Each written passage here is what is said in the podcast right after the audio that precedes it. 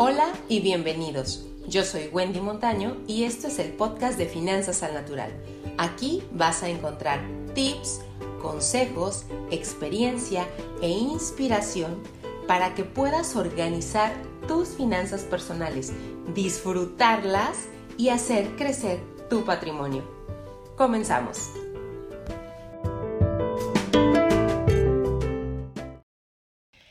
El tema que vamos a compartir el día de hoy se titula Cuidado con las comparaciones.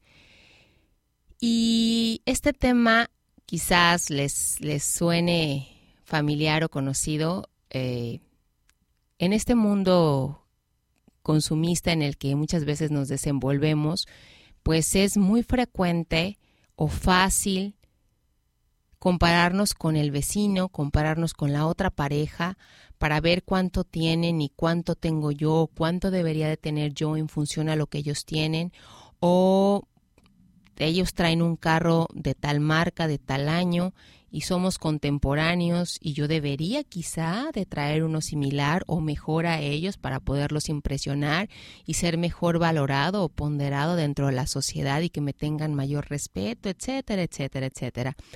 Sin embargo, muchas veces el tema de las comparaciones en finanzas personales nos, nos lastima mucho económicamente hablando, porque tratamos de alcanzar estándares con realidades que no son nuestras.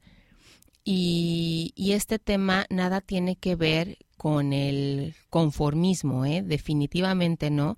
Aquí hay un tema donde por supuesto que hay que luchar por lo que queremos, por supuesto que hay que esforzarnos, por supuesto que hay que trabajar y sudar para merecer eh, el beneficio de, de, lo que vayamos a obtener.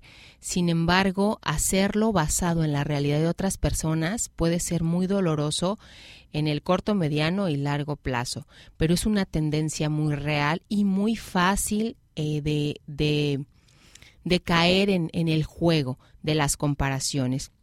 Entonces yo los invitaría a que a que sí crezcamos, a que sí avancemos, pero desde nuestra realidad, a nuestro ritmo, no desde la realidad del vecino. Y digo, eso es una, eso es una reflexión para todos nosotros. Igual gastamos, tenemos, nos satisface un ratito y después qué. Les quiero contar una historia que me llamó mucho la atención estando en un grupo de señoras, de mujeres, que estaban platicando algunas experiencias.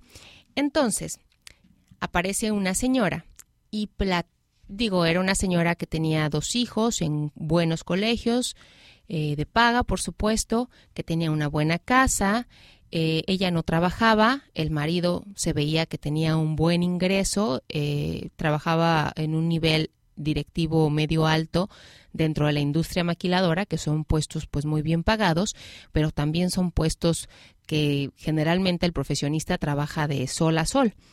Entonces, eh, ella estaba explicando su experiencia, tenían, este, acaban de comprar un carro del año, tenían poco con él, y la esposa tenía otro carro que era también de modelo reciente, sin embargo les había empezado a dar problemas mecánicos y al final pues la señora llevaba a los niños, el señor ocupaba el carro para irse al trabajo, entonces cuando se les descompone un carro pues decía la señora, eh, nos vimos en aprietos y tuvimos, ojo, remarco la palabra, tuvimos, decía ella, que comprarnos otro carro de la agencia.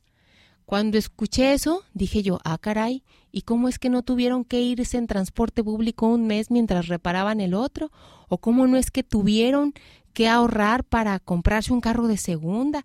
Digo, porque pobre marido, se veía que trabajaba de sol a sol y luego tuvieron que endeudarse con un segundo carro de agencia. Cuando le escuché dije, oh my God, pobre marido.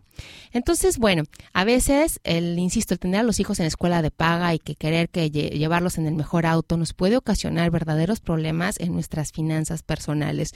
Cuidemos no caer en las comparaciones y nada, es un gusto eh, poderles servir otra vez con estos temas. Recuerden mandando, mandarnos las sugerencias de los temas que quieran escuchar a finanzasalnatural.gmail.com. Y ya saben, en materia de finanzas personales, el dinero es solo un buen pretexto, pero lo que realmente buscamos va mucho más allá. Nos vemos pronto.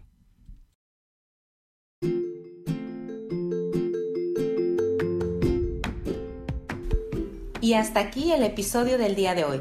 Si te ha gustado, gracias por tus comentarios y por compartir. Para más tips y consejos, puedes seguirnos en Facebook, Instagram y YouTube como Finanzas al Natural nos vemos pronto.